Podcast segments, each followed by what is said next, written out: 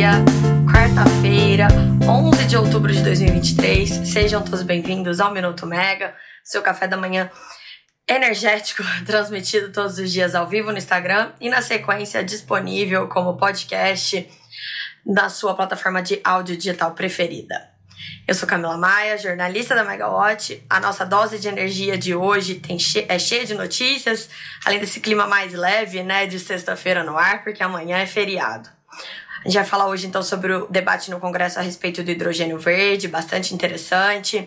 A gente tem é, a viabilização aí de bilhões em recursos no setor energético pelo BNDES, perspectivas bem positivas para o biometano no Brasil, novidades do ONS, empresas e a agenda de hoje. Então vamos lá.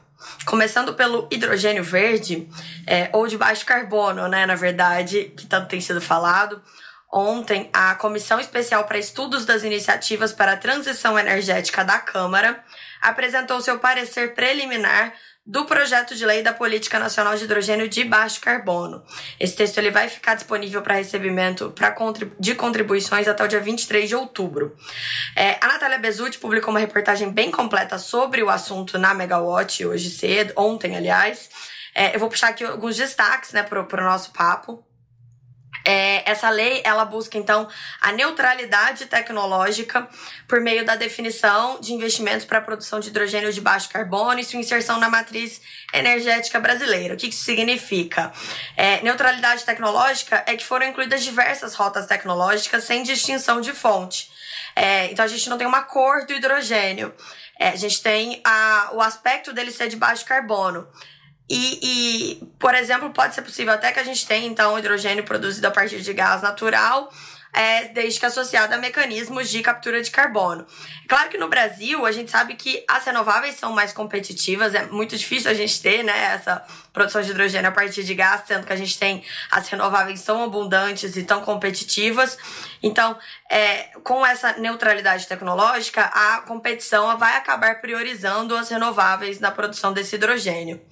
O setor produtivo ele demanda incentivos para que é, a produção desse hidrogênio seja competitiva, até mesmo no âmbito global, quando a gente pensa que outros países, né, principalmente Estados Unidos e Europa, têm incentivos, subsídios, mas a gente não tem espaço para subsídios e nem espaço mais para colocação de custos de, de, de, de, subsídios dentro dos encargos do setor elétrico, né? Então, o que, que o projeto prevê? Ele prevê é, englobar o insumo num regime especial de incentivos para a produção de hidrogênio de baixo carbono, com alguns pilares ali que incluem a desoneração de CAPEX, desoneração de OPEX e elegibilidade à emissão de debêntures incentivadas. Interessante que o texto prevê também a obrigatoriedade de é, investimento de uma parcela dos recursos de Itaipu Binacional em projetos de hidrogênio de baixo carbono. É, por que isso? Porque há o um entendimento de que há um excesso na arrecadação de Itaipu na tarifa de energia, de fato há um excesso, e esses recursos eles vão exclusivamente para investimentos no Paraná, no caso do Brasil. Na usina binacional, parte vai para o Paraguai, parte vai para o Paraná, no Brasil exclusivamente. Apesar de todos os consumidores do Sudeste, Centro-Oeste e Sul pagarem a tarifa de Itaipu Nacional. É, outra questão que está colocada na lei é uma previsão de destinação de 10% dos recebíveis da União com contratos de partilha de produção de petróleo para o hidrogênio de baixo carbono, mas isso exigiria uma nova lei autorizando essa cessão. Então, é um debate aí que deve, deve, deve continuar por um tempo. A diretora da Agência Nacional de Energia Elétrica, né, Agnes da Costa, ela teve presente nesse debate na Câmara ontem, porque ela liderou a formulação do Programa Nacional de Hidrogênio no governo passado, quando ela era assessora especial no Ministério de Minas e Energia. E a Agnes é, destacou ali que os investimentos para a produção de hidrogênio, eles não podem conter subsídios é, dentro da conta de desenvolvimento energético, a CDE, para evitar que o consumidor seja onerado com mais encargos ainda. E ela disse que o ideal é que esses custos sejam alocados fora do setor elétrico por meio de políticas públicas com recursos orçamentários adequados. A Agnes até lembrou que o orçamento da CDE desse ano ele foi fixado em 35 bilhões de reais e 10 bilhões de reais desse total, quase, né, mais ou menos 10 bilhões de reais, são correspondentes aos subsídios pelo uso das redes de transmissão e distribuição para as fontes renováveis. Então, é, se essas fontes renováveis forem usadas para produzir o hidrogênio de baixo carbono, é, elas já vão contar com subsídio, porque já tem esse subsídio taxado ali na tarifa. Mudando então de assunto, ainda nesse tema da transição energética, a Agência Internacional de Energia, ela divulgou ontem um estudo com as perspectivas de médio prazo para o gás, para o mercado de gás. E aí tem um recorte especial sobre o biometano. E ali eles falam que o Brasil deve ser um dos maiores produtores de biometano do mundo nos próximos anos. Esse estudo aponta que o mercado de biometano do Brasil ele ainda está no início, como nós sabemos, mas que o país deve se tornar o quinto maior produtor desse gás renovável é, nos próximos cinco anos, segundo uma reportagem publicada no portal EPBR. A Agência Internacional de Energia, ela estima que o Brasil vai representar mais de 10% do fornecimento incremental de biometano no mercado global até 2026, que é muita coisa, porque a expectativa é que a produção mundial cresça mais de 65% entre 2022 e 2026. A IPBR lembrou também que recentemente a Biogás, a Associação Brasileira do Biogás, fez um mapeamento entre os seus associados, identificou um volume de até um milhão de metros cúbicos diários de biometano que deve entrar em operação até o fim de 2024. Esse volume cresce muito até 2029, chega a 6 milhões de metros cúbicos diários. E essa produção Atualmente, ela é bem menor, ela é de, da ordem de 200 mil metros cúbicos diários. A maior parte vem de aterros sanitários. Nesse mesmo estudo, a Agência Internacional de Energia ela dá ali uma expectativa né, para o mercado de gás e ela afirma que o consumo global de gás natural deve atingir o pico até o fim dessa década é, e depois começar a recuar. E os preços desse insumo, né, é, eles devem ter um alívio a partir de 2025, quando o, a capacidade de liquefação do, do gás natural liquefeito no mundo cresce e o declínio do e o mercado e os mercados maduros começam a ter um declínio no consumo. Vamos lembrar que desde a crise que começou com a guerra entre Ucrânia e Rússia em fevereiro do ano passado, os países europeus eles têm investido na diversificação da oferta de gás natural e no desenvolvimento de combustíveis renováveis em substituição ao gás natural, que ali naquele momento a Europa, que dependia muito da importação da Rússia do gás natural, ficou sem o insumo, né? Os preços dispararam. Então, desde então, tem havido esse esforço ainda maior, combinado ao momento da, da emergência climática, transição energética, né? A gente sabe que tem que descarbonizar o mundo com urgência. Falando agora então do setor elétrico brasileiro, o Operador Nacional do Setor Elétrico, ONS, ele informou que abriu um processo para revisar documentos dos procedimentos de rede. Quem quiser contribuir tem que acessar o site do Sintegre do ONS, visualizar as propostas. Depois da consulta, é, a ONS vai avaliar sugestões, divulgar as avaliações e enviar as propostas de novos procedimentos de rede à ANEL. E aí na ANEL vão ter outros ritos, então a gente vai ter bastante transparência e participação em tudo isso. E outra novidade do ONS é que ele lançou uma consulta externa aos agentes e entidades setoriais sobre o plano de outorga de transmissão de energia elétrica 2023 para melhorias de grande porte e reforços de pequeno porte. Nesse caso, as contribuições vão ser recebidas até 20 de outubro e o link ali para recebimento das contribuições está no site do ONS. Falando de empresas, a Light a Light sempre aparece por aqui, né, por conta dessa discussão em torno da sua recuperação judicial. Ela tá com mais novidades. A gente até publicou ontem que no começo da semana a Light pediu à justiça a prorrogação do prazo em que as ações e execuções contra a empresa ficam suspensas, aquele stay period, por mais 180 dias, porque o prazo atual vence amanhã, 12 de outubro. A Light ela entrou com aquele pedido de recuperação judicial é, em maio, quando o pedido foi aceito, né? E aí é, automaticamente, quando o pedido é aceito, vem esse prazo ali de 180 dias, que é um período para a empresa poder trabalhar no seu plano de recuperação judicial. Ela já apresentou um plano de recuperação judicial, mas esse plano ele não vem sendo muito bem aceito pelos credores.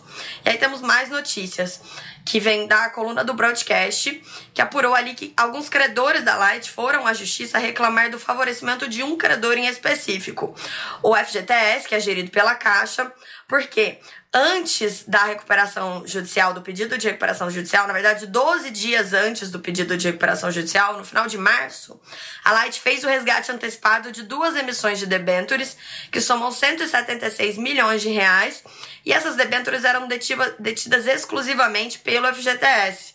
Então, esses credores, eles acabaram escapando da recuperação judicial E a recuperação judicial a gente sabe, né? Nunca é bom para o credor, porque significa que você vai receber provavelmente menos do que você emprestou, o que você tem direito a receber, ou num prazo muito mais alongado, em condições especiais.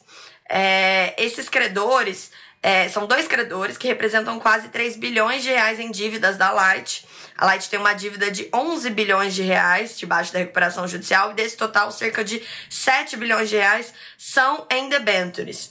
É, e aí esses dois credores, então, eles alegam, né, que eles afirmam que a confirmação desse favorecimento ao BNDES, ao FGTS, desculpa, pode, pode levar até mesmo à reversão da sentença que aceitou a recuperação judicial da companhia em maio.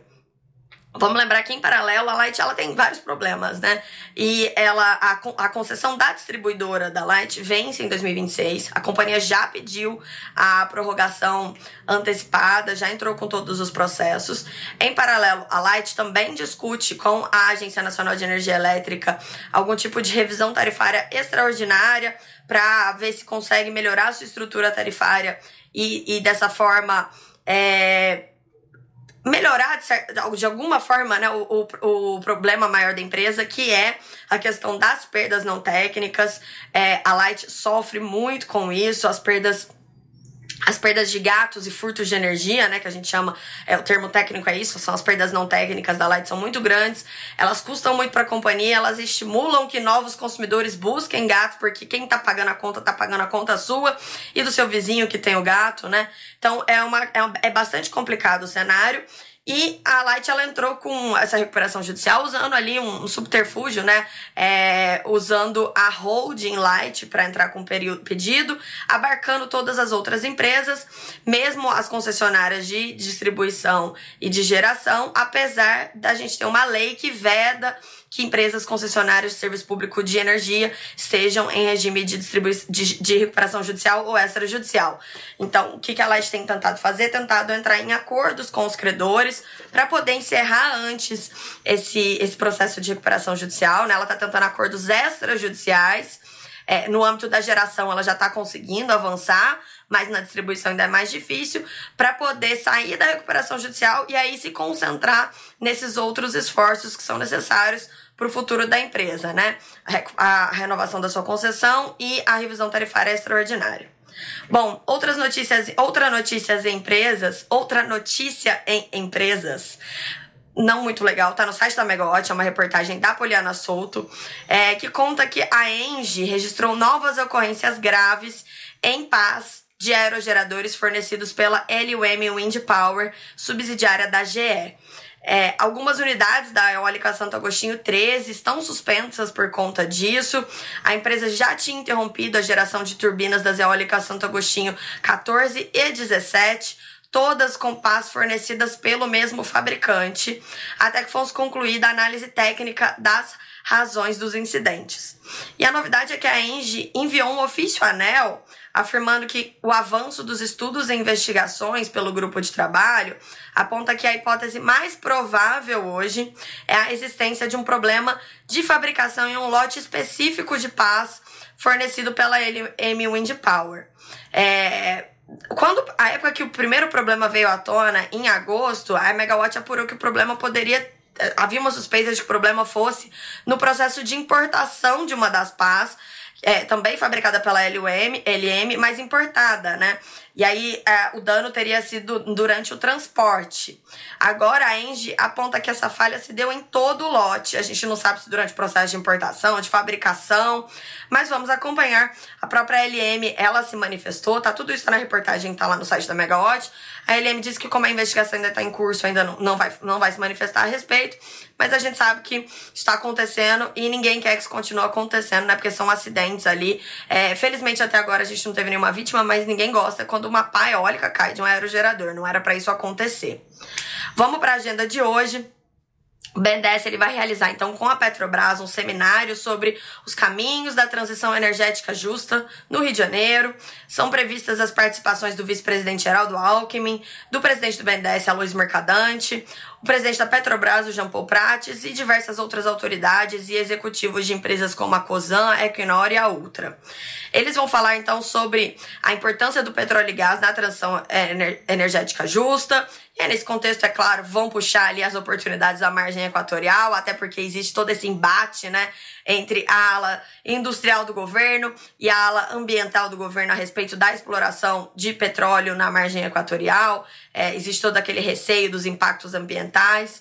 É, por outro lado, a ala ambiental afirma que isso é necessário e que são recursos muito importantes que a gente não pode deixar de explorar.